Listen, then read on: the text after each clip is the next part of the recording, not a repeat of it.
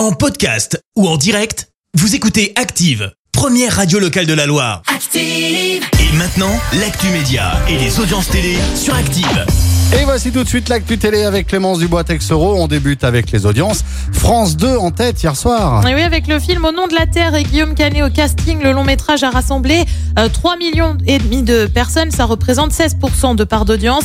Euh, derrière, on retrouve M6 avec l'émission Top Chef. Tu sais, Philippe Etchebest qui m'a fait manger ça, tout ça.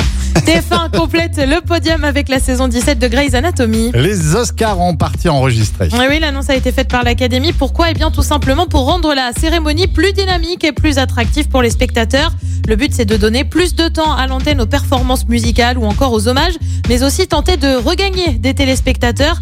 Les Oscars font face à des audiences en berne. La dernière édition avait attiré moins de 10 millions de téléspectateurs, soit une baisse de plus de moitié par rapport à 2020. Les Oscars auront lieu aux États-Unis le 27 mars prochain. Et puis c'est un dessin animé qui a marqué des générations. Clap de fin pour Arthur. Le programme s'arrête après 25 ans d'existence. Les derniers épisodes ont été diffusés aux États-Unis lundi dernier après deux- 253 épisodes.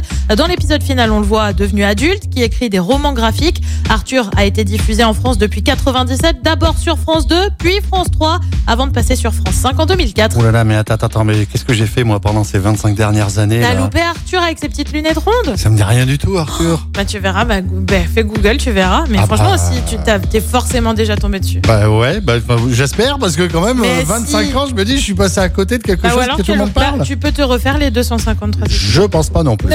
Qu'y a-t-il de beau ce soir à la télé? Sur TF1, c'est la série Léo Mattei avec euh, Jean-Luc Reichmann. Sur France 2, c'est l'émission Élysée 2022 face à France Télé avec Marine Le Pen en invité. Euh, Sur France 3, c'est le film Le crime est notre affaire. Et puis sur M6, on voyage avec Pékin Express. C'est à partir de 21h10. Merci beaucoup Clémence, retour de l'actu tout à l'heure, 10h, avant de retrouver les détournements d'actu. Merci, vous avez écouté Active Radio, la première radio locale de la Loire. Active.